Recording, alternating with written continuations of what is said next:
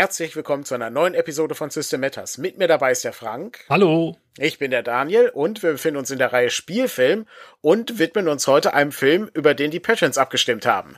Welche Filme standen denn überhaupt zur Auswahl, Frank, und was haben die Patrons anschließend ausgewählt? Wir hatten drei Filme zur Auswahl. Im Todesnetz der gelben Spinne, ein Film von den Shaw Brothers, so, also in Kung-Fu-Richtung. Dann hatten der wir, Titel schon Ja, geil. der Titel ist schon mega. Könnte, könnte dieses Jahr Abenteuer sein. Dann hatten wir Invasion USA, ein Actionkracher mit Chuck Norris. Klingt auch geil. Ja, und dann hatten wir noch Caprona, das vergessene Land. Aus den 70ern ein Abenteuerfilm. Ein Klassiker könnte man sagen. Ein ne? Klassiker, ich glaube auch sogar der bekannteste der drei. Würde ich auch sagen, ja. Deswegen definitiv. wundert mich das Ergebnis auch nicht, das wir hatten. Die Patriots haben abgestimmt, dass Caprona gemacht wird mit 56 Prozent. Abgeschlagen dahinter das Todesnetz der gelben Spinne mit 25 und niemand mag Chuck Norris mit 19 Prozent. Das ist bedauerlich, weil der Film wirklich auch große Klassen hat, weil das ein absurder Actionfilm aus den 80ern ist. Ja, also wenn man halt so diese üblichen Chuck Norris Actionfilme nimmt und da noch mal irgendwie alle Regler auf 11 dreht, dann kommt man doch ungefähr bei Invasion USA raus. Aber Ja. naja, wolltet ihr ja nicht. Kann man nichts machen. Dafür widmen wir uns heute Plastikdinosauriern, äh, was natürlich auch nicht schlecht ist. Das ist auch ziemlich geil. Ich äh, würde sagen, äh, wir steigen dann auch sofort ein in das Ganze und äh, werfen einen Blick auf Caprona, das vergessene Land. Das ist ein Film aus dem Jahr 1975. Der ist ungefähr 91 Minuten lang, wobei mir aufgefallen ist, in meiner Blu-ray-Fassung gab es einige Szenen, die nur auf Englisch waren. Ja. Ich weiß nicht, ob du dieselbe Fassung Ja, hattest. ich hatte dieselbe. Kommen wir vielleicht gleich noch mal drauf. Also es gibt anscheinend auch eine geschnittene Fassung oder war im deutschen Fernsehen vielleicht geschnitten, man weiß es nicht. Ja, das kann natürlich sein, ja. Und ich äh, würde auch gleich mal einsteigen, bevor wir uns mit dem Inhalt beschäftigen. Ich habe den Film das letzte Mal gesehen, da war ich elf, zehn, irgendwie sowas. Ja, das kommt ungefähr hin. Also der, der lief ja damals irgendwie so, ja, Anfang der 90er kam sowas halt immer gerne so am sonntags, nachmittags. Genau, RTL auf oder so. Ne? Kabelkanal. Obwohl, nee, Kabel 1 hat das dann später gemacht. Aber ja, ja, RTL hat sowas dann auch Ja, oder Tele stimmt. 5 oder so, ne? Das ist Ja. auch so ein Faktor. Mhm. Und ich habe den Film auch grandios verwechselt mit einem anderen Film, wo ich den Titel nicht kenne. Ich war felsenfest davon überzeugt, dass sie mit so einer Taucherglocke unterwegs sind. Und Das ist der andere Film.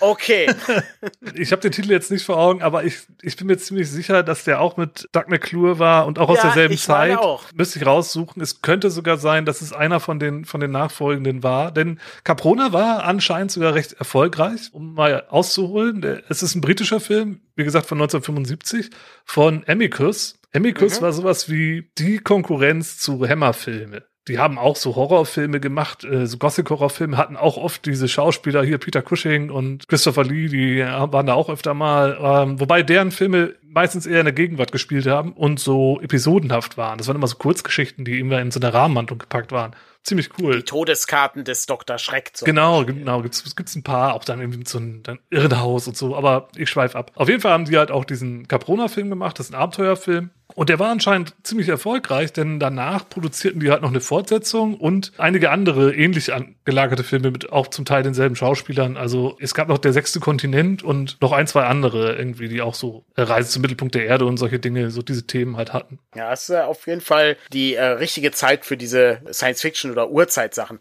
Ich hatte gelesen, dass später, als Jurassic Park rauskam, äh, der Film nochmal neu aufgelegt wurde unter Caprona Park. ähm, das äh, fand ich sehr unterhaltsam. Ja, das ist gut, ja. In der Videothek war das dann. Jurassic Park haben sie leider nicht, äh, kleiner Daniel. Aber hier, ich habe Caprona Park mitgebracht. Oh, danke. Das Papa. auch mit Dinosauriern. Hm, Fantastisch, ja. Zu den Details und den Dinosauriern kommen wir bestimmt gleich. noch. Ja, auf jeden Fall. Eine Das Sache vielleicht noch, die ganz interessant ist. Die Geschichte basiert auf eine, ja, Kurzgeschichte, mutmaß ich mal, von Edgar Rice Burroughs. Ich glaube, es ist eine Romanreihe. Das ist sogar ein Roman. So eine Fortsetzungsromanreihe Ah, ist das, okay. glaube ich. Mhm. Ja, ja, fand ich ganz spannend, weil, naja, Edgar Rice Burroughs, wer, wen das nicht sagt, der hat im Grunde Anfang der 1900er, ja, die moderne Fantastik so mit den Grundstein dafür gelegt, würde ich mal behaupten. Ja, zumindest, zumindest also mitgeprägt, ne? Ja. Zusammen mit äh, Jules Verne und H.G. Wells gehört er auf jeden Fall zu den großen drei Ja, genau. dieser äh, Science-Fiction-Geschichten, ne? Also John Carter auf Mars beispielsweise, Tarzan. Tarzan ebenfalls, Also- ne? Das sind eben so die, die wichtigen Sachen. Natürlich könnte man auch sagen, vermutlich wird wird ja auch von Arthur Conan Doyle die vergessene Welt gelesen haben, ja. was ja ein relativ ähnliches Konzept hat, ne, mit einer Abenteuergruppe, die eben äh, einen Abschnitt auf der Erde findet, der noch irgendwie urzeitlich ist und so. Und ja, für alle DCC-Fans äh, kann man natürlich jetzt sagen, oh, äh, Edgar Rice Burroughs ist natürlich auf der Appendix N-Liste, aber da ist noch ein weiterer äh, Autor auf der Appendix N-Liste. Ist dir aufgefallen, von wem das Drehbuch stammt? Ja, das ist mir, das hat mich auch angesprungen. Also das ja. ist mir als Zehnjähriger nicht aufgefallen, aber jetzt nee. hat's mich direkt angesprungen und ja, das ist auch ein Name, dem einem geläufig sein könnte. Das ist äh, von Michael Moorcock, was ich auch ziemlich beeindruckend fand. Genau. Allerdings merkt man nicht ganz so viel von Michael Moorcock, fand ich. Nee, ähm, ich weiß also, nicht, was, äh, ich könnte mir vorstellen, dass er Fan der Geschichte war vielleicht, also der Ursprungsgeschichte. Ja, vermutlich. Ne? Und das deswegen irgendwie gemacht hat oder sich vielleicht noch ein paar Pfund dazu verdienen wollte oder so, keine Ahnung. Aber so, so richtig Moorcock kam da jetzt nicht bei rum, so wie ich nee, das jetzt erwarten würde. Ist auch in Kooperation entstanden. Ne? Ja. Also der andere Autor ist äh, James Cahorn, der hat das äh, ebenfalls mitgeschrieben. Habe ich noch nie von gehört von dem Autor, aber gut. Ist auf jeden Fall ein nettes Stück Trivia. Das auf jeden Fall. Ich habe äh, auch noch gleich zwei, drei andere Trivia-Sachen, aber das äh, können wir vielleicht im Laufe des Gesprächs äh, einbringen. Ja, worum geht's denn in Caprona, Frank? Äh, was ist äh, die kurze Zusammenfassung des Inhalts? Und äh, dann widmen wir uns den üblichen Kategorien in unserem Podcast. Ja, genau. Danach schauen wir uns noch interessante Szenen an und interessante Dinge, die wir gut fanden und im Anschluss dann halt, wie wir das Ganze irgendwie in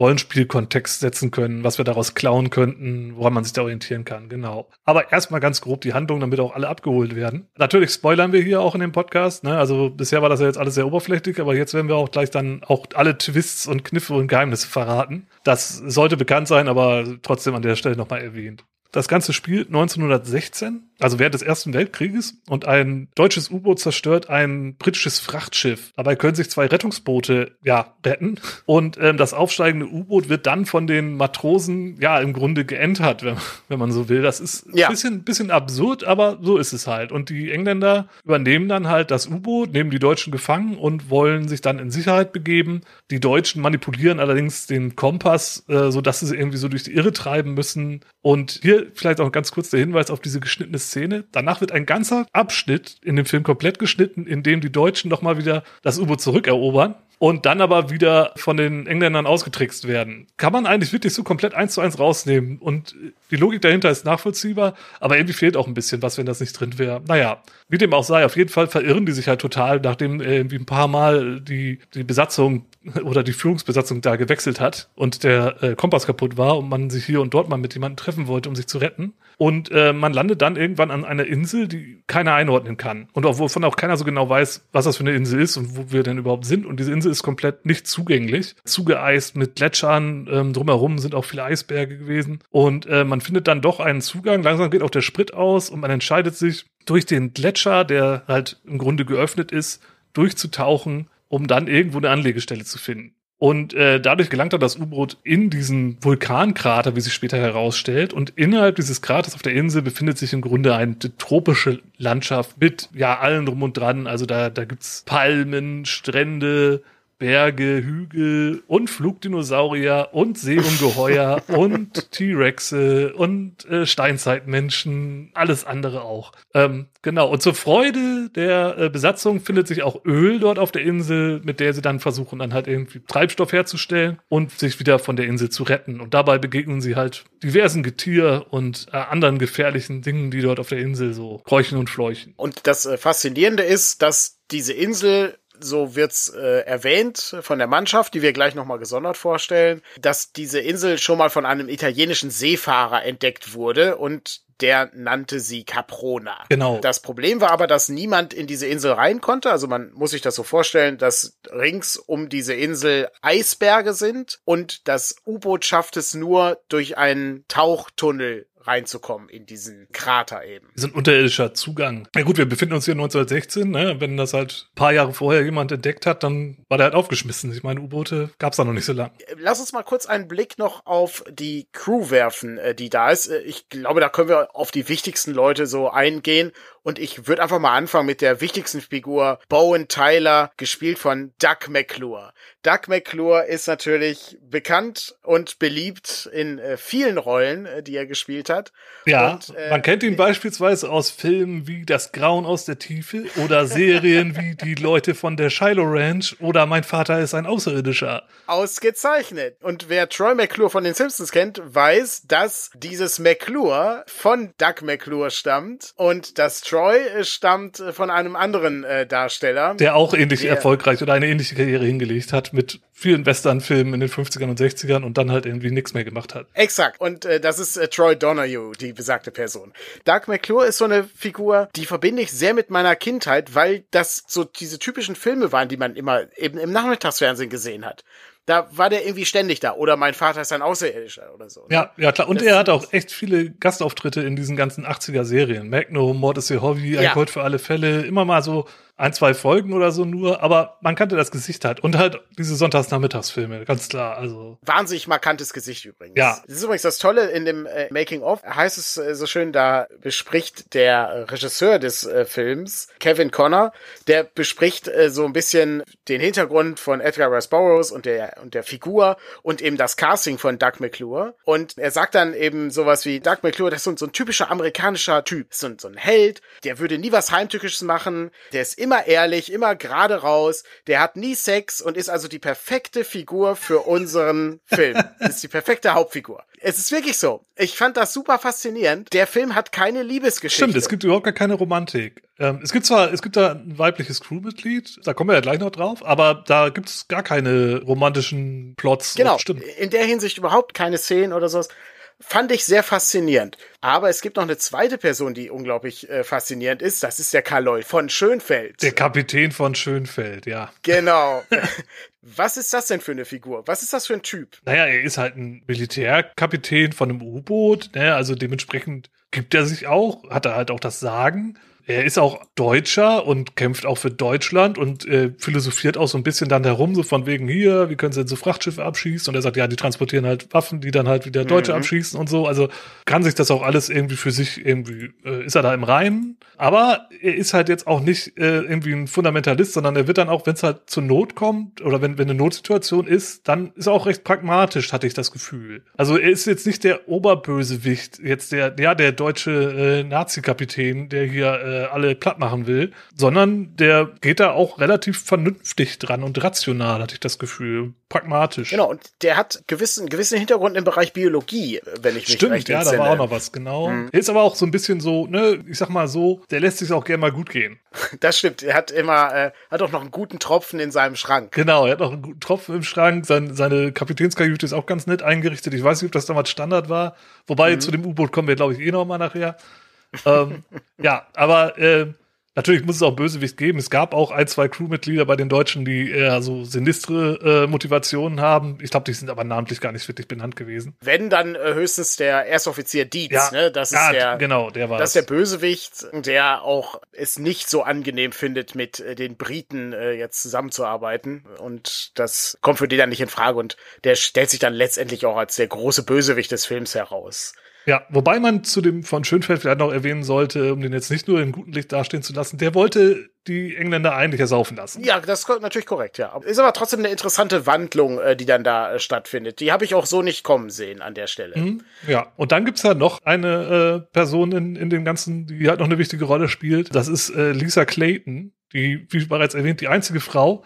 Und ich habe auch das Gefühl, die einzige mit Hirn. Ja. Äh, kommen wir vielleicht gleich auch noch mal drauf, aber äh, irgendwie hatte ich das Gefühl, in manchen Situationen, wir mal, wie blöd sind die eigentlich alle. Das ist nicht ganz falsch, ja. Die ist aber auch Biologin. Dr. Clay äh, kennt sich also aus und entschlüsselt so ein bisschen das Geheimnis äh, der Insel Caprona. Ja, genau, weil der Kapitän hat ja auch als wissenschaftlich interessierter Mensch natürlich auch Aber ein Mikroskop dabei und diverse andere Ausrüstungsgegenstände, die man unbedingt auf einem deutschen U-Boot im Ersten Weltkrieg brauchte. Bemerkenswert blass bleibt hingegen der britische Kapitän, äh, wo mir noch nicht mal mehr der Name einfällt. Ja, ich hatte ihn irgendwo stehen, aber er hat auch nie wieder eine wichtige Rolle gespielt. Im Grunde sind die drei erwähnten Personen die wichtigen. Also Schönfeld, Ja. Tyler Bowen und äh, Lisa Clay. Das sind die wichtigen Figuren.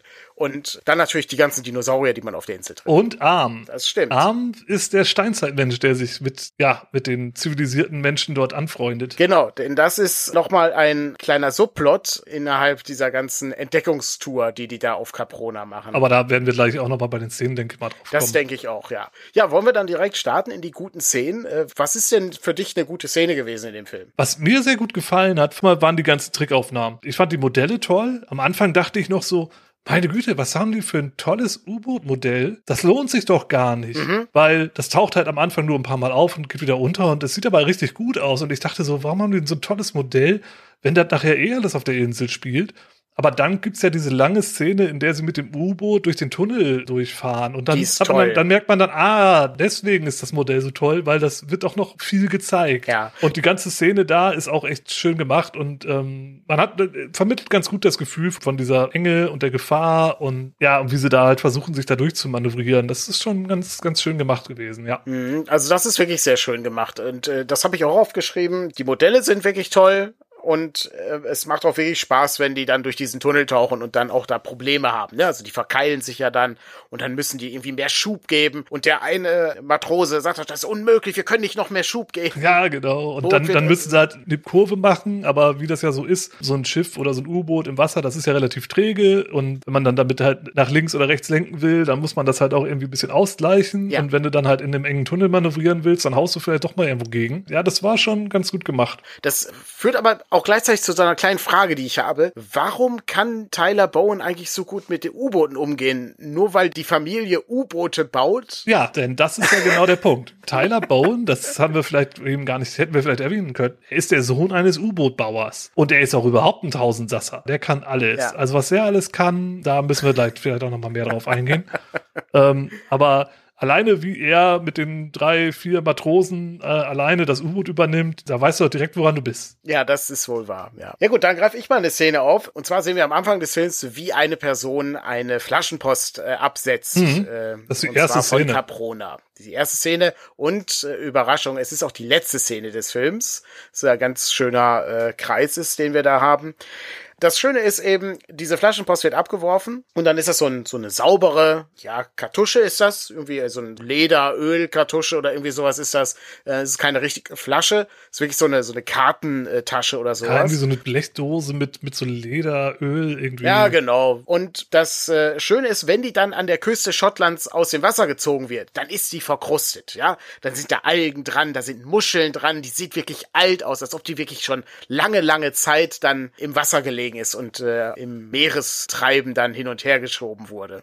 Und das fand ich irgendwie ganz schön. Ich, äh, ich mag sowas, so, so Kleinigkeiten, äh, wenn jemand da dran gedacht hat. Und dann wird natürlich das Tagebuch ausgepackt und äh, da erzählt dann Tyler Bowen, wie es äh, überhaupt zu dieser Situation gekommen ist. Und der ganze Film ist sozusagen ein Rückblick oder das Lesen dieser Reisedokumente. Ich äh, mag das eigentlich ganz gerne. Ist ein schöner schriftstellerischer Trick. Ja, stimmt, das habe ich mir auch notiert. Ja. Und wie du sagst, äh, da auch wieder, die Requisiten sind echt gut gemacht. Also Ja. fand ich auch, passte soweit alles ganz gut zusammen. Ja, finde ich auch. Ja, und auch, auch da an der Stelle, das U-Boot in dem U-Boot. Natürlich äh, sah 1916 ein U-Boot nicht so aus wie da. So viel Platz, unglaublich. Nee. Sieht wahrscheinlich heute kein U-Boot aus, so, mit so viel Platz.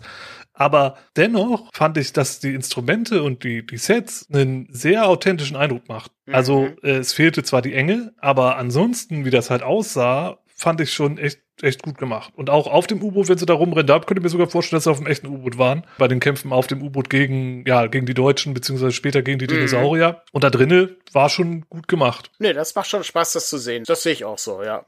Bleiben wir noch mal ganz kurz am Anfang. Ich äh, habe noch eine Szene von, vom Anfang, das mag ich eigentlich auch ganz gerne. Und zwar, wenn der Frachter versenkt wird vom deutschen U-Boot, dann äh, sehen wir oben die See äh, oder das Studio, in dem es wahnsinnig nebelig ist. Und dann schält sich dann aus dem Nebel, kommt dann so dieses, dieses eine Rettungsboot mit äh, Lisa Clay und ähm, Tyler Bowen. Und dann sind die so ein bisschen, ja, die sind völlig alleine und dann hören die plötzlich Gesang. Da dachte ich mir, warum singen die denn? Aber natürlich, klar, du äh, kannst ja nicht sehen. Das heißt, du musst ja singen, damit die Leute dich wahrnehmen. Ja, oder Du hast ja rufen, keine. ne? Oder rufen, genau. Aber singen ist dann ein bisschen angenehmer. Es ist eigentlich eine ganz schöne Szene, wie die sich dann gegenseitig finden und dann ja feststellen, äh, das U-Boot, das deutsche U-Boot taucht auf und jetzt kommt unsere Chance, es einzunehmen. Ja, das habe ich ja, das ist so eine Sache, wo ich mir denke, ja, Captain von Schönfeld nicht ganz so Mhm. clever. Du sagst zwar, du willst die alle ersaufen lassen, aber das erste, was du machst, nachdem du das Frachtschiff abgeknallt hast, ist erstmal auftauchen. Die Batterien waren doch Ja, leer, aber- hört man doch. Dummes Timing, ja. Ach, Ja, ärgerlich. Das ist ein bisschen Ja, und dann bescheuert, überrascht sein, dass vielleicht doch noch ein paar Leute überlebt haben. Naja, und sich dann so überrumpeln lassen, lassen wir das mal so stehen. Aber gut. Hast du denn weitere Szenen, die dir gefallen haben? Ja, was ich super fand, war das erste Zusammentreffen mit den Dinosauriern. Das war schon sehr markant. Also im Grunde, sie tauchen halt, nachdem sie durch den Tunnel durchgetaucht sind, tauchen sie halt auf. Und da ist halt ruhige See und man sieht halt den Strand und die Palmen und die Hügel und da hinten ist auch irgendwie so ein Gewitter und am Horizont sieht man auch irgendwie so diesen Vulkan oder was das da ist. Und dann taucht halt direkt so ein Seeungeheuer auf. Und was passiert? Erstmal wird richtig losgeballert. Ja, erstmal direkt draufhalten. Alle halten mit allem, was sie haben, drauf. Und die haben relativ Ja. moderne Waffen für 1916, würde ich mal behaupten. Aber egal, einfach draufholzen. Und nachdem man dann draufgeholzt hat und diesen Dinosaurier erledigt hat, was macht man dann? Ja, da kommt ein harter Schnitt. Ja, genau. In die Kammer äh, des Kapitäns, in der alle versammelt sitzen und erstmal den Saurier verwerten. Und die Frage ist eigentlich nur, welchen Weißwein trinkt man denn zum Plesiosaurus? Das war ein unglaublicher Schnitt. Wirklich von Dinosaurier kommt raus aus dem Wasser. Es wird unfassbar viel geballert. Und dann, Ein Matrosen äh, wird auch gefressen, glaube ich. Und Genau, einer wird noch gefressen und äh, dann äh, Schnitt, äh, es wird aufgetischt. Das war völlig absurd, ja. Aber fand ich irgendwie Ähm. geil, weil das, also, um da vielleicht auf die Rollenspielsituation vorzugreifen, ich könnte mir schon die eine oder andere Spielgruppe vorstellen, die, Ja. nachdem sie den Dinosaur- Dinosaurier erledigt hat, sich fragt so, wie sieht denn das aus? Wir sind hier auf so einer einsamen Insel, Nahrungsmittel sind knapp, na, lass mal das Ding auf den Grill hauen. Lass mal kurz dabei bleiben und ich greife noch mal was ein. Das ist keine Einzelszene, das ist eine, ein, ein Konglomerat an Szenen. Das Ballern. Meine Güte, ballern die was weg. Alles. Die sehen irgendein Viech, da wird geballert. Die sehen Typen, die da rumlaufen, es wird geballert. Das ist unfassbar.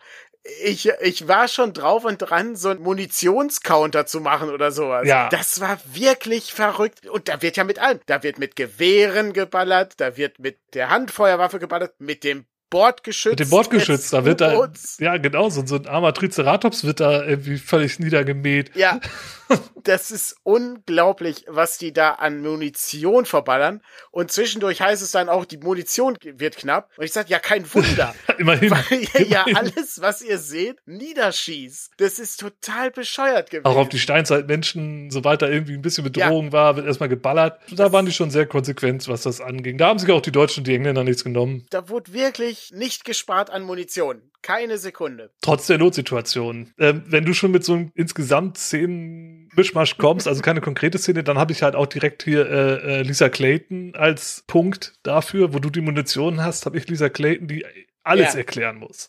Also die kommen halt da an und dann, ja, nachdem halt der, dieser Dino erledigt ist, erklärt sie halt auch, das sind Dinosaurier. Und anscheinend äh, ist hier auf Caprona irgendwie alles evolutionsmäßig stehen geblieben. Und später stellt sich raus, nee, es ist gar nicht stehen geblieben, sondern äh, anscheinend leben hier unterschiedliche Evolutionszeiten gleichzeitig nebeneinander und Dinge entwickeln sich schneller als auf der normalen Welt. Das erklärt sie dann halt alles. Und was das Schönste ist halt, ähm, sie treffen ja dann auf diese Steinzeitmenschen und auf, auf Arm, der sich ja mit denen dann irgendwie anfreundet, nachdem alle seine Freunde erschossen worden sind oder so oder weggelaufen. Und der versucht ihn halt irgendwie deutlich zu machen, dass er halt über einen bestimmten Punkt halt nicht hinausgeht auf der Insel, weil es ist halt gefährlich. Und er kann natürlich nicht sprechen Mhm. und gestikuliert rum, aber es ist ziemlich klar, dass er nicht will, dass sie jetzt weitergehen, weil gefährlich. Und alle gucken ihn an wie so ein Auto. Zumal dann noch so ein Baum ist, an dem menschliche Schädel aufgespießt sind. Ja, da zeigt er auch drauf. Genau. Und, ne, also als wie so eine Grenzmarkierung. Und dann Ja. kommt so, so der Aha-Moment, die Glühbirne geht auf bei Miss Clayton und sie sagt,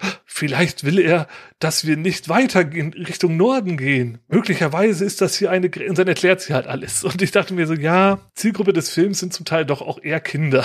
Da wird halt gern übererklärt, Ja. damit wirklich jeder weiß, was Sache ist. Aber das ist unfassbar, wie dann eben auch Bowen wirklich anguckt, den Höhlenmensch, und dann sagt, ja, wir müssen doch weitergehen jetzt hier. Und dann Ja, zerschießt er den Schädel und der Höhlenmensch hat irgendwie totale Angst. Und du musst halt wirklich kein Genie sein, um zu erkennen, was da Sache ist an der Stelle. Vielleicht ist das aber auch irgendwie so eine, weiß ich nicht, so eine Parabel oder so, Ja, kann natürlich Der, weil, sein. weil er sich ja eigentlich auch auf einmal benimmt wie ein Höhlenmensch. Weil er, Ja. er guckt ihn halt an, was willst du denn? Wir können doch weitergehen. So, als wenn die beiden irgendwie gleich doof sind.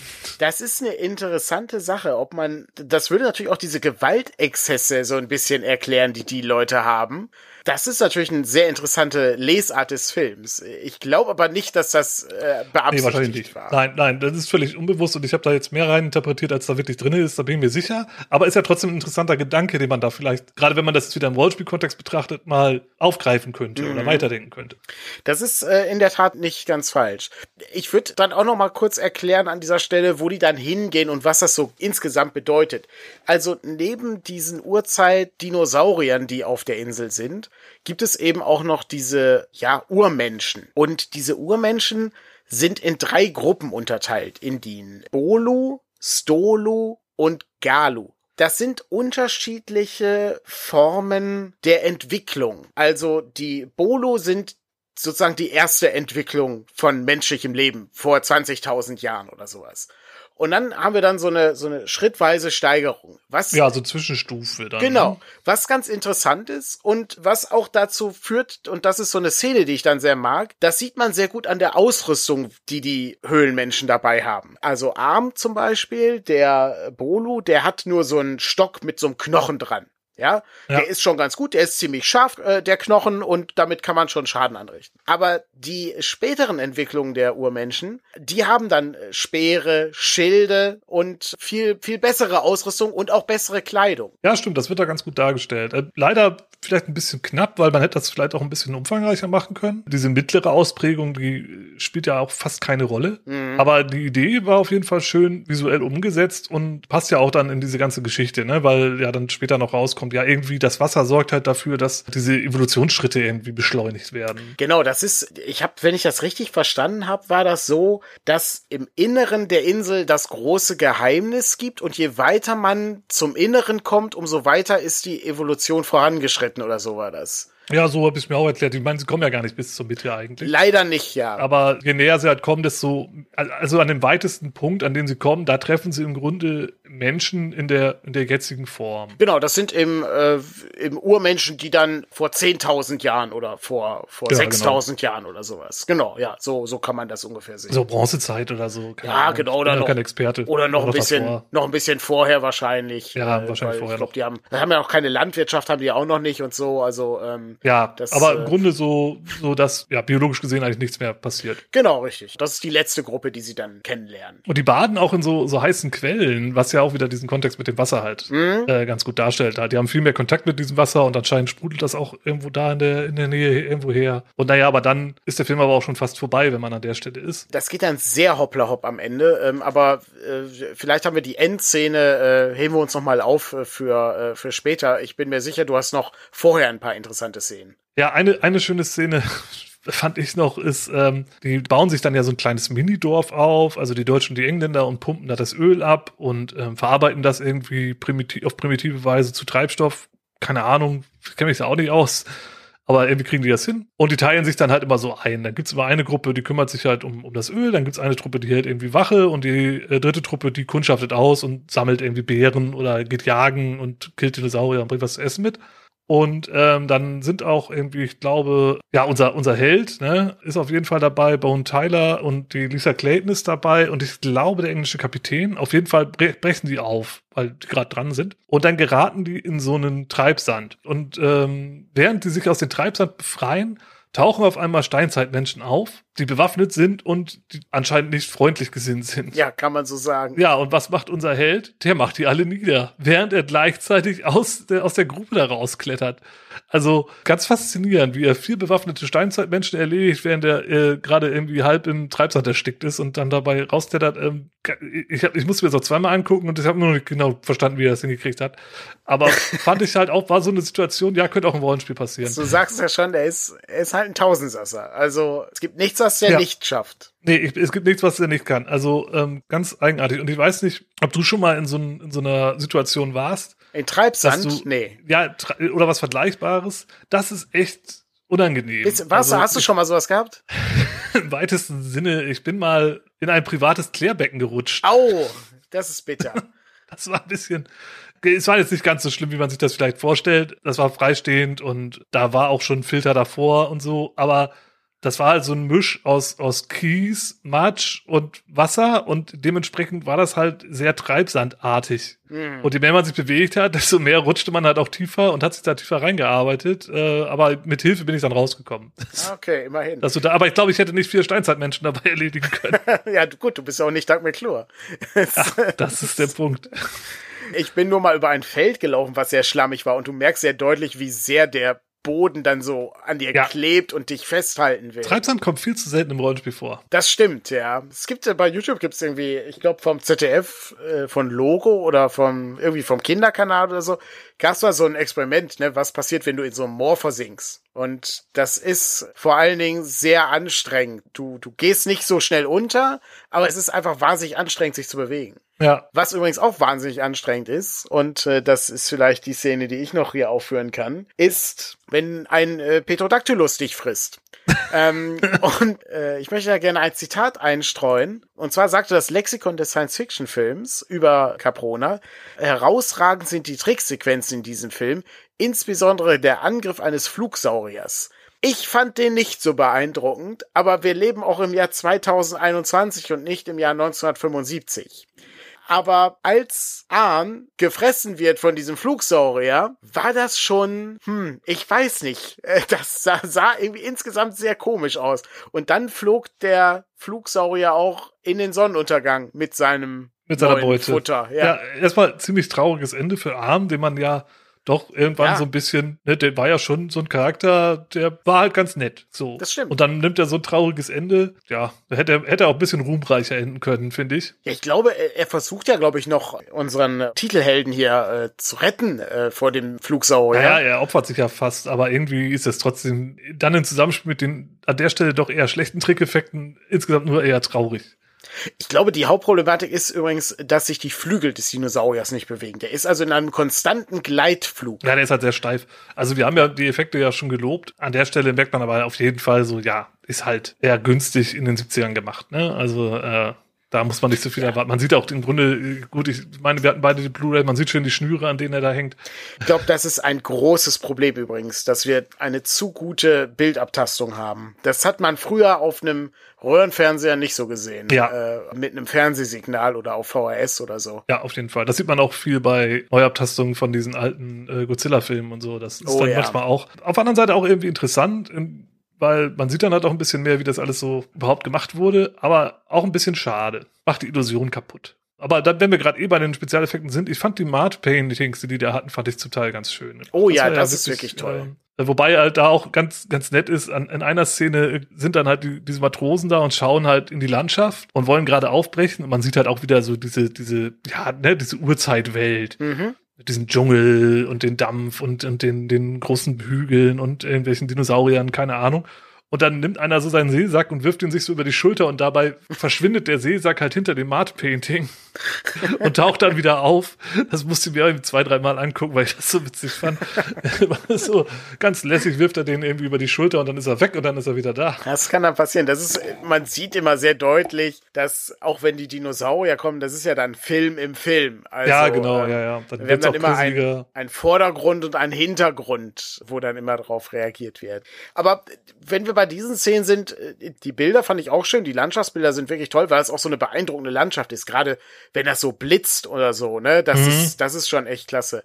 Und ich meine, klar, die Dinosaurier können natürlich nicht mit Jurassic Park mithalten oder sowas, ne? aber Jurassic Park ist eben auch 20 Jahre später entstanden. Aber ich finde trotzdem ganz schön, dass sie eine interessante Varianz drin haben. Du siehst schon eine ganze Menge an Dinosauriern. Ja, das also, stimmt. Du hast äh, einen T-Rex, Triceratops, Plesiosaurus, die Flugsaurier äh, hast du. Flugsaurier, ein Petrodactylus und das ist also schon ganz schön. Also das ist ein Diplodocus war glaube ich auch dabei also das ist irgendwie ganz cool gemacht und äh, ist auch so eine gewisse Varianz, ne? Sonst hast du ja dann immer nur ein Dinosaurier oder sowas. Ja. Das war auf jeden Fall noch eine Szene, die mir äh, aufgefallen ist. Äh, hast du noch eine weitere Szene? Ich glaube nämlich bei mir äh, ist nichts mehr. Also ich habe sonst keine Szene mehr, aber wir könnten ja vielleicht noch über das Finale kurz reden. Sehr gerne. Das äh, stimmt. Das haben wir uns ja zum Schluss aufgehoben, richtig? Ja. ja. Also bevor wir auf den, den Rollenspiel-Aspekt kommen, kurz zum Finale. Also es ist, haben wir ja schon gesagt, die treffen dann halt auf diese normalen Menschen, die da halt wohnen. Gaolu. Gaolu, Galu. genau. Galu. Oder Ga Galu. Galu? Ja. Galu. Es ist, äh, Steinzeitsprech ist nicht einfach. Das stimmt. Äh, auf jeden Fall ähm, kommt es dann halt auch zu einer Auseinandersetzung mit denen und dann bricht einfach die Hölle los. Also Kann man auch so hier, sagen. Du hast ja schon gesagt, etwas übereilt das Finale. Ja, man trifft halt auf die, dann kommt es zur Auseinandersetzung, äh, Waffen werden gezogen und dann bricht auf einmal der Vulkan aus. Und alles brennt, überall ist Und- Rauch. Ja, genau. Die Deutschen haben schon kurz vorher sich dazu entschieden, dass es vielleicht doch eine gute Idee ist, langsam mal aufzubrechen und haben sich schon auf den Weg zum U-Boot gemacht. Und ja, und dann brennt's überall, alles raucht, Lava fließt, Dinosaurier geraten in Panik, alle geraten in Panik, alles stirbt und wird getötet, so ungefähr. Das, das Also das habe ich hier aufgeschrieben. Alles Äh, wird getötet. Die ganze Crew wird auf dem U-Boot äh, wieder versammelt. Äh, es gibt da noch eine Rangelei mit äh, Schönfeld, äh, der das Kommando dann verloren hat und angeschossen wird. Und äh, sein erster Offizier übernimmt dann das Kommando und die Der böse Dietz. Genau, der böse Dietz und ne, die Briten werden wieder irgendwie festgesetzt, wenn die sie nicht schon tot sind und dann wird auf Clayton und auf Bowen wird dann noch ein bisschen gewartet, aber dann auch nicht mehr so wirklich und dann versuchen die eben selber durch diesen Tunnel zu gehen mit dem U-Boot und das misslingt, weil überall der, der Vulkan alle das, die ganze Erde zum Beben bringt und alles geht irgendwie kaputt. Ja, alles geht kaputt. Äh, Es wird unglaublich heiß auch in dem, in dem U-Boot. Alle ersticken. Ich glaube, das schlechte Benzin äh, oder das schlechte Diesel spielt auch eine gewisse Rolle. Und naja, auf jeden Fall sterben alle. Und dann gibt's halt diesen Schnitt, was du ja beschrieben hattest, ne, dass im Grunde Miss Clayton und Bowen halt dann plötzlich in einer Landschaft, die aussieht wie Schottland, rumlaufen. Überraschenderweise. Äh, und ja. durch den Schnee wandern und irgendwie anscheinend scheint diese Insel unglaublich groß zu sein und unglaublich viele Klimazonen zu beherbergen, von denen wir bisher noch gar nichts gesehen hatten. Und dann kommen sie halt an so eine Klippe, wo sie dann halt ihre Nachricht reinwerfen. Und da dann halt diese Brücke geschlagen wird zum Anfang des Films. wenn die Insel auseinandergenommen wird, dann fliegen da überall so kleine Feuerbällchen rum und überall raucht's und Lava kriecht durch die Gegend. Das ist auch ganz schön gemacht. Äh, Alles ist so ein bisschen rot angeleuchtet, aber das war dann doch sehr überraschend. Äh, Ich hatte irgendwie den Eindruck, jetzt haben die irgendwie festgestellt, wir haben aber auch jetzt keine Zeit mehr. Jetzt muss der Film langsam zu Ende kommen. Ja, schade. Ja, hätte auch ruhig noch zehn Minuten länger sein können, ne? Also um so, so ein paar Ecken abzufeilen an der Stelle. Ja, das stimmt. Dafür hat er sich halt am Anfang recht viel Zeit gelassen. Es ist halt, ne, 37 Minuten dauert's in der ungeschnittenen Fassung, bis sie überhaupt bei der Insel sind. Das ist erstmal nur dieses Hin und Her auf dem U-Boot, was ganz okay ist, aber wie ich ja schon sagte, eigentlich erwartet man ja eher so einen Abenteuerfilm. Das ist auch eine der Fragen, die ich an den Film habe. Also es ist ja auch noch so eine kleine Rubrik, die wir mal haben, äh, je nachdem, äh, ob uns irgendwelche Fragen auffallen äh, zu dem Film oder irgendwelche Szenen, die für uns unverständlich waren. Und äh, eine Frage, die ich habe, ist, äh, wie findest du das denn? Ist die U-Boot-Szene zu lang? Also dauert es zu lange, bis sie zu der Insel kommen? Ich würde sagen, wenn der geschnittene Teil weg wäre, dann würde das mehr Mhm. passen. Der geschnittene Teil ist halt im Grunde komplett einmal die Deutschen noch mal das U-Boot zurückerobern von den Engländern und dann aber dann doch wieder ausgetrickst werden von den Engländern und dann noch mehr verloren sind irgendwo in den Weltmeeren. Ich bin auch nicht ganz sicher. Also ich finde das eigentlich ganz schön, dass die Insel so ein bisschen aufgebaut wird. Weiß ich, wenn man vielleicht naja, den Film nicht kennt oder so, dann ist man vielleicht auch überrascht. Ja, also es, oh, die sind ja jetzt wirklich die ganze Zeit nach Westen gefahren, sondern die sind die ganze Zeit nach Süden gefahren. Die sind nicht in Nordamerika, die sind jetzt in Südamerika. Und äh, dann äh, stellt sich dann heraus, äh, da gibt's auch noch eine komische Insel und so. Und dann beginnt sozusagen der exotische Teil des Abenteuers in gewisser Weise. Ja, also wenn dann die U-Boot-Szenen alle so gedrängt sind und ne, wie eben so ein U-Boot so ist, ne, also so klein, dann ist die Insel irgendwie riesig offen und man hat irgendwie eine gewaltige Landschaft und so. Ähm, das ist irgendwie ganz schön, aber bisschen zu lang. Also der rausgeschnittene Teil fand ich auch sehr merkwürdig, ja, muss ich auch sagen. Ja, und wenn man den rausschneidet, dann hätte man halt auch locker noch mal irgendwie, weiß nicht, acht bis zehn Mhm. Minuten mehr für die Insel gehabt, ohne den Film länger zu machen. Hätte den wahrscheinlich nicht geschadet. Ja, das stimmt. Hast du denn noch eine Frage an den Film oder wollen wir uns mit dem Rollenspiel weiter beschäftigen? Naja, also die einzige Frage ist halt, wie werde ich denn so ein cooler Macker wie unser Tyler Bowen, der alle niedermäht und ein absoluter Tausendsasser ist, nur ein bisschen schwer vom Begriff. Eine gute Frage. Ich glaube, solche Personen gibt's einfach nicht mehr. Das ist Äh, das, einfach unglaublich, ja. Ja. Ich war schon in U-Booten, äh, da Deutschland nicht mal ans U-Boot bauen gedacht. Das ist, glaube ich, ein so ja. Zitat, was man dann hört. Der Sohn eines U-Boot-Bauers. Lass uns mal einen Blick auf den rollenspielerischen Teil werfen, nachdem wir so ein wenig die Szenen uns angeschaut haben. Was kannst du denn rollenspielerisch da rausziehen aus äh, Caprona, das vergessene Land? Also eine Sache, die ich rausgezogen habe, die jetzt gar nicht so richtig groß ist, aber die ich auf jeden Fall, wenn ich irgendwann mal ein Abenteuer, und bei DCC wird das bestimmt passieren, habe, in dem Dinosaurier und Steinzeitmenschen auftauchen, dann werden auf jeden Fall mal Leute mit einem riesigen Unterkiefer abgestochen. Denn das passiert ja auch recht häufig häufig, dass die, also die, die Steinzeitmenschen benutzen gerne mal große Unterkiefer von, ja, wahrscheinlich Dinosauriern oder sehr großen Säugetieren, um damit dann Leute abzustechen oder umzuhauen, also als improvisierte Axt oder so. Das habe ich irgendwie drei, vier Mal beobachten können in diesem Film. Scheint eine sehr gute Waffe zu sein. Das ist auf jeden Fall wahr. Ich äh, greife noch mal kurz was äh, mit auf dann mit den Urmenschen. Was ich nämlich auch ziemlich cool finde, ist, und da kam mir so ein bisschen, bis die Zeit gefriert in den Kopf, als Arm an Bord des U-Boots ist und so Sachen anfasst und so und herumtestet. Ja. Das fand ich ziemlich cool. Das Stimmt. erinnerte mich sehr an das äh, DCC-Abenteuer. Ja, da habe ich so gar nicht drüber nachgedacht, aber ja, die nehmen ihn ja mit aufs U-Boot und dann, warum auch immer, und äh, dann fasst er irgendwelche Dinge da an und äh, ist ganz fasziniert von diesen ganzen mhm. Gerätschaften mhm. und so. Und ja, so ähnlich kann es ausgesehen haben, als wir mit unserer Gruppe auf einmal in diesem Maschinenraum waren und äh, auf einmal angefangen haben, diese Computer auseinander zu. Genau, jetzt irgendwie ganz cool, ne? Auch mit dem Streichholz und so, ne? Dann, äh, ne, er kennt natürlich, er weiß, was Feuer ist, ne, aber er hat noch, ja. natürlich noch nie ein Streichholz gesehen. Und äh, das ist ganz cool gemacht, ja. Ich habe noch eine Kleinigkeit, die kann ich mal kurz einwerfen. Und zwar äh, mag ich diesen Flaschenpost-Einstieg äh, ganz gern. Das habe ich auch okay, aufgeschrieben. Ja. Weil das ist super banal, das ist auch super klischeehaft. Ja, total. Aber wie oft hast du es wirklich mal im Rollenspiel gesehen? Also ich kann jetzt gar nicht konkret sagen, ob ich das überhaupt schon mal so im Rollenspiel gesehen habe. Vielleicht mal irgendein Cthulhu-Abenteuer. Aber ich glaube noch nicht mal das. Bei ähm, in dem Band Geisterschiffe ist äh, Tod an Bord fängt, glaube ich, so ähnlich an. Da ja, findet man so, ein, also findet man zumindest keine Flaschenpost, aber zumindest so ein Artefakt findet man da. Ähm aber also ja, es ist total klischeehaft, aber ich hatte auch, als ich darüber nachgedacht habe, deswegen habe ich es ja auch aufgeschrieben, irgendwie unverbraucht. Ja. Ne? Also es ist jetzt nicht so, als wenn das irgendwie der, der dritte Abenteueraufhänger ist. So vorher sind es immer im, wie die Ratten im Keller oder ah, ich brauche eine Abenteuergruppe. Mhm. Aber dann möchte ich auch direkt das nächste Klischee, das ich hier aufgeschrieben habe, hier äh, anbrechen. Oder möchtest du was zur Flaschenpost nee, sagen? Ich äh, habe noch was als Klischee. Ich bin gespannt. Vielleicht haben wir beides dasselbe. Ja, ja, das Thema Schiffbruch ist halt auch immer gut. Also nur hier sogar in einer ganz interessanten Variante. Also es ist jetzt nicht so, dass ihnen das Schiff kaputt gegangen ist und die jetzt da auf dieser Insel stranden, sondern die haben ihr Schiff ja noch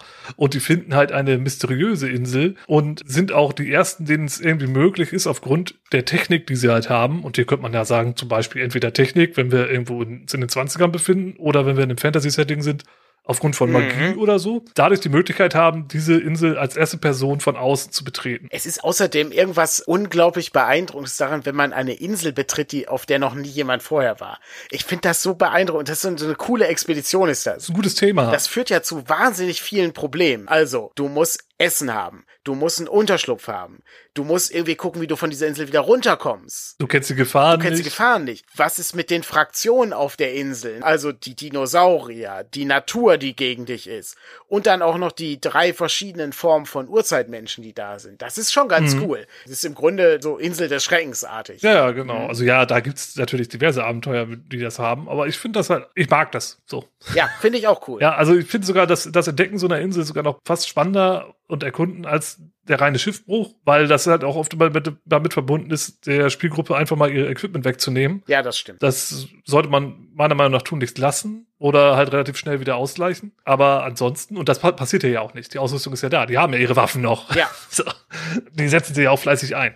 Und das ist auf jeden Fall ein schönes Thema. Wenn wir uns weiterhin in diesem nautischen Element befinden, habe ich noch was. Kann man für jedes Rollenspiel einsetzen, bei dem äh, irgendwie äh, eine Seefahrt vorkommt oder eine Seereise, die schief geht.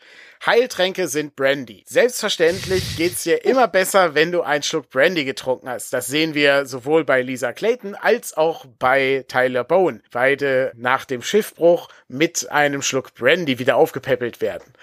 Danach geht's dann auch wieder gut.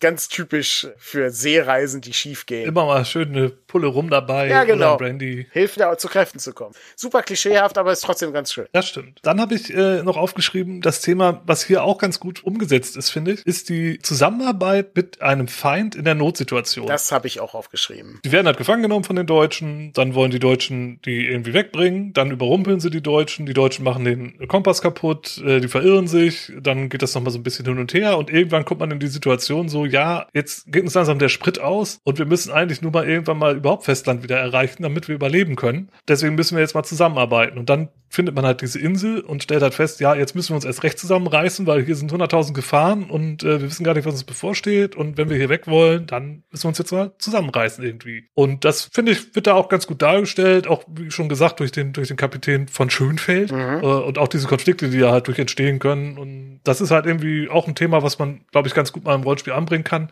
gerade insbesondere wenn man auch so diese klassischen Feindbilder hat, hä? wie die Orks, so, das sind immer die Bösen, Mhm. so, warum denn nicht mal ein bisschen das Ganze umdrehen und dann ist da halt eine Bedrohung, die halt beide bedroht. Also die Spielgruppe oder die Partei der Spielgruppe und die klassischen Bösewichte wie die Dunkelelfen oder die Orks. Mhm. Ich finde das auch ziemlich äh, faszinierend, wie die das, ähm, wie das gemacht haben, weil es ist, das passiert ja nicht sofort. Also das ist so eine gewisse Annäherung, die da stattfindet, und dann schließt man eben einen Pakt sozusagen. Es wird dann fair aufgeteilt, eben mit der Begründung, wir sind so weit weg von Europa, der Krieg spielt für uns hier keine Rolle mehr, wir stecken in einer eigenen Situation, die wir jetzt gemeinsam lösen müssen. Ja, und man einigt sich ja auch darauf, okay, wenn wir das U-Boot wieder am Laufen haben, dann suchen wir uns einen neutralen Hafen. Genau. Dann setzen wir die Engländer dort ab und können mit dem U-Boot dann wieder zurück nach Deutschland und alles ist gut. Das ist so der Deal, den die machen. Und das ist ja auch eine, eine gute Sache.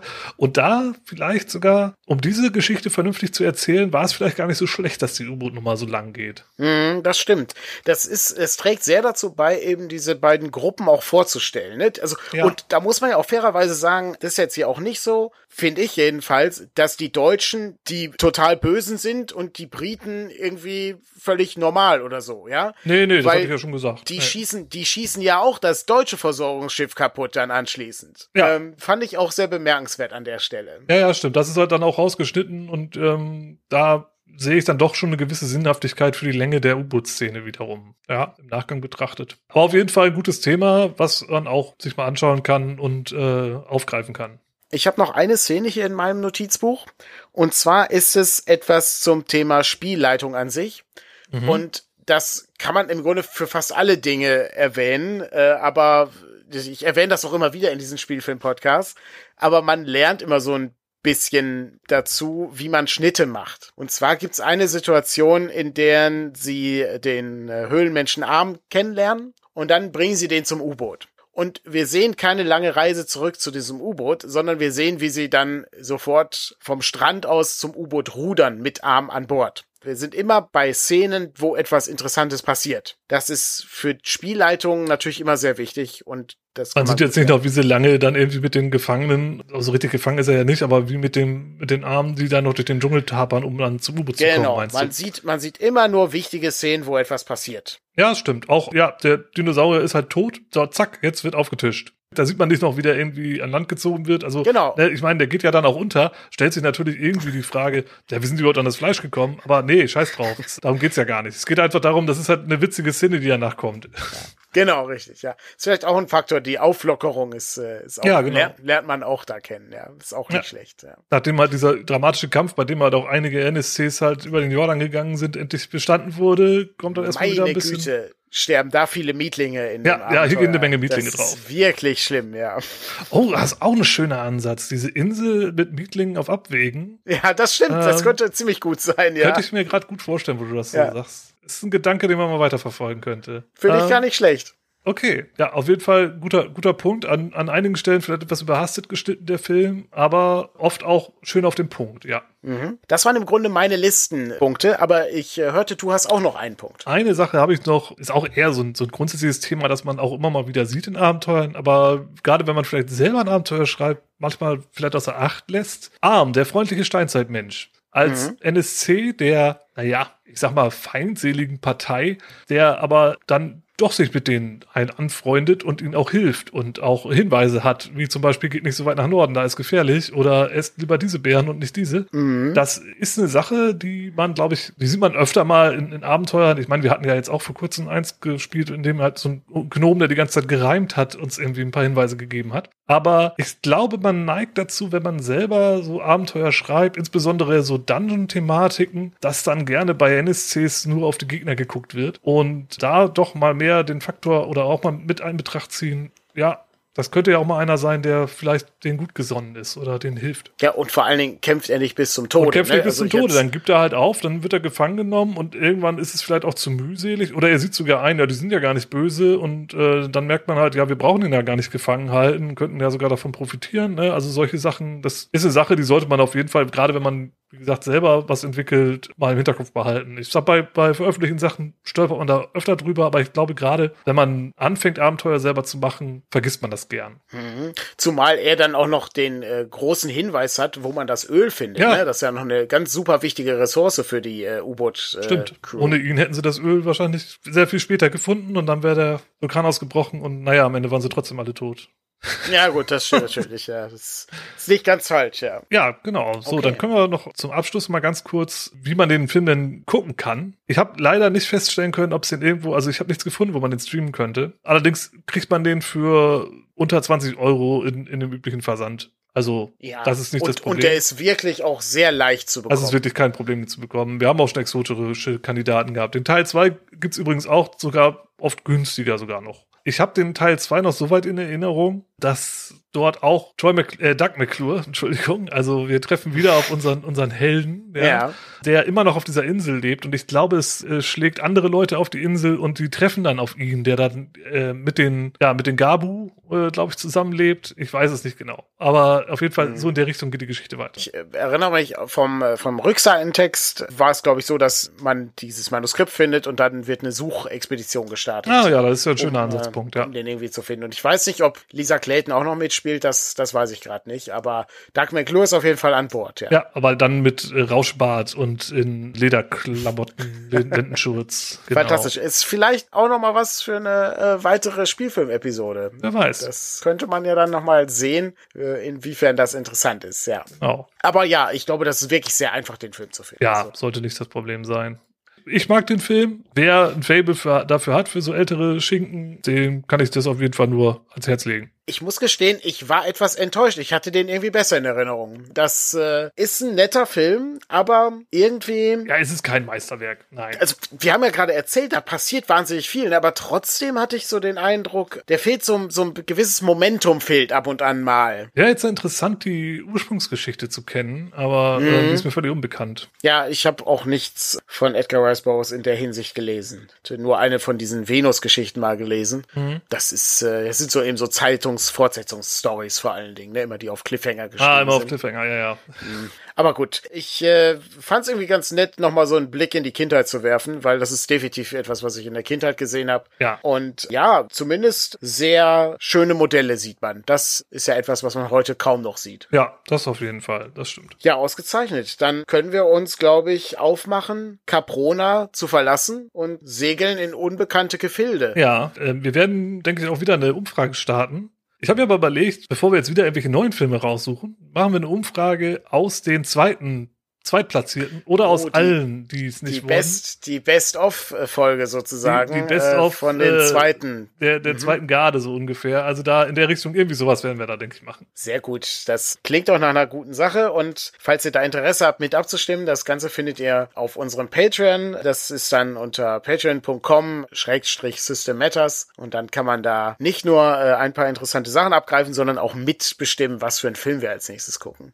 Genau. Und ich finde das eigentlich immer ganz reizvoll, weil man dann so ein bisschen hier aktiv auch das Programm gestalten kann. Und das machen ja auch fleißig die Leute mit. Das freut mich auch. Und äh, gibt auch immer mal wieder Kommentare, gerade von Leuten, die keinen Chuck Norris mögen. Aber das stimmt, schönen Gruß ja. an der Stelle. Ach, und wo ich gerade sage, schönen Gruß, ganz schnell zum Schluss, schöne Grüße an den Gruftschrecken-Podcast. Die haben nämlich letztens eine, auch eine Folge über Filme gehabt. Und haben sich Running Man und der Krieger und die Zauberin angeguckt. Ah, der Krieger schön. und die Zauberin war auch ein Kandidat, den ich hier für die Sendung auf dem Radar hatte. Ähm, das sparen wir uns jetzt, weil da unterhalten sich die beiden auf jeden Fall erschöpfend drüber. Und Running Man ist auf jeden Fall auch ein klasse Film. Der ist, glaube ich, vor kurzem ist in der Neuauflage erschienen, kann das sein? In der Neuauflage wie neu, neu aufgelegt mit neuen Schauspielern und in Nein, Weiße? nein. Ach so. Nee, auf, aufgelegt äh, mit äh, Remastered oder irgendwie Ah, sowas. okay, ja, das kann sein, ja, ja. Ja, das ist auch noch aus einer Zeit, wo Actionfilme noch wirklich Actionfilme waren. Sollten wir mal X-Crawl machen, dann müssen wir uns definitiv diesen Film angucken. Ja, wie gesagt, die haben da schon eigentlich alles zugesagt, was man dazu sagen muss. Aber ja, genau, X-Crawl ist da ja auch dann Thema.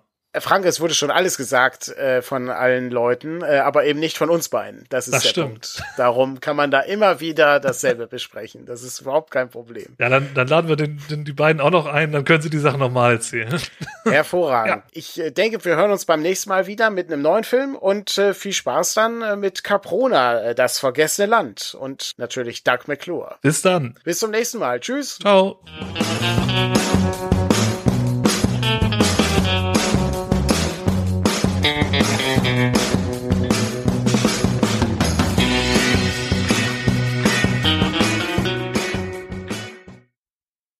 Intro und Outro-Song stammen aus dem Album Compositions One von Dave Depper und der Titelsong heißt Go Go 60s. Das ganze Album steht unter Creative Commons Lizenz und der Link dazu befindet sich unter unserem Podcast. Viel Spaß beim Zuhören und bis zum nächsten Mal. Tschüss!